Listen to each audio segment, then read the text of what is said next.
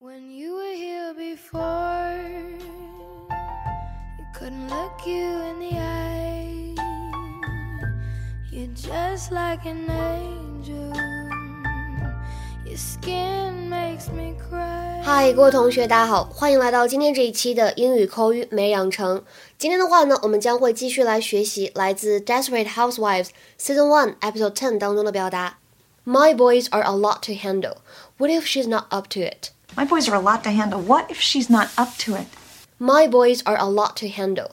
What if she's not up to it? 我的孩子们很难带，万一她搞不定怎么办？My boys are a lot to handle.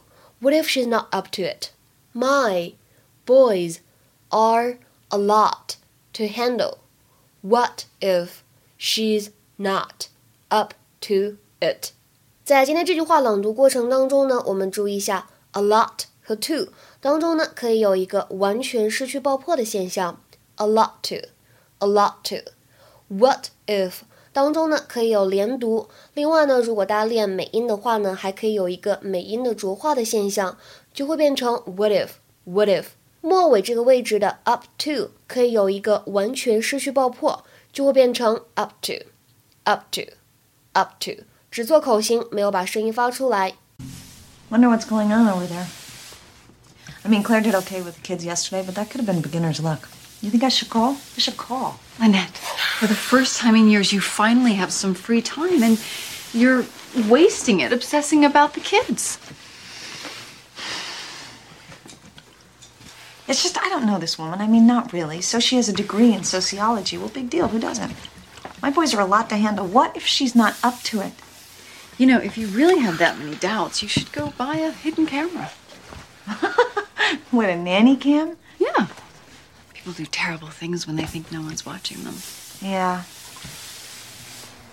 I don't really think I could videotape Claire. It would be a breach of trust. Trust is overrated.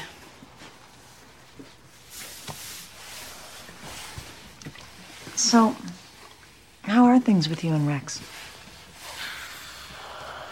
Fine. Why do you ask? Well, I'm just curious. I mean, he moves out, moves back in. Is he back for good? Uh, the situation is, um, fluid. I'm not certain what his plans are yet.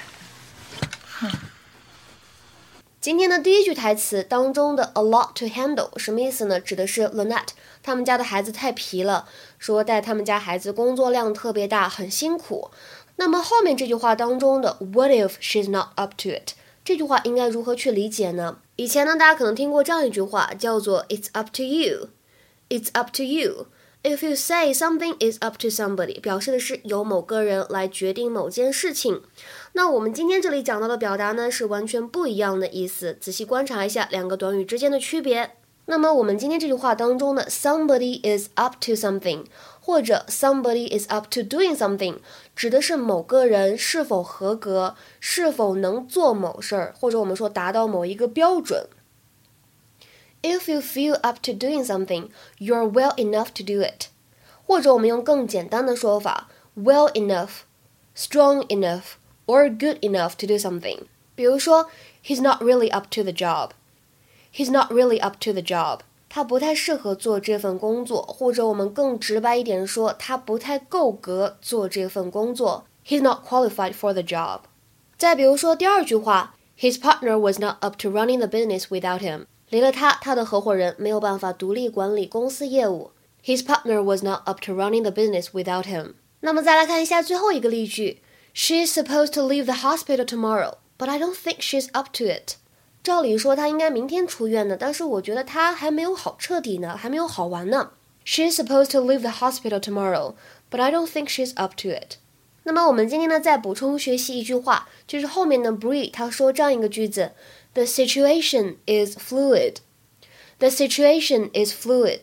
Uh, the situation is, um, fluid. 世事难料，或者我们说怎么样的情况变幻莫测。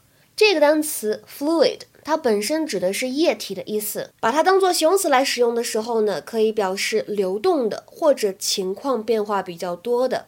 比如说，The military situation in this region is still very fluid。这个地方的军情瞬息万变。The military situation in this region is still very fluid。